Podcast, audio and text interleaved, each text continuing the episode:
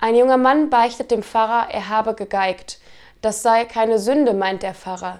Ein zweiter Mann beichtet ebenfalls, er habe gegeigt. Und auch ein dritter und ein vierter. Alle entlässt der Seelsorger ohne Buße. Anschließend beichtet ein junges Mädchen, ich habe mich geigen lassen. Da stimmt der Seelsorger aus dem Beichtstuhl und brüllt, das ganze Streichorchester nochmals zurück zu mir.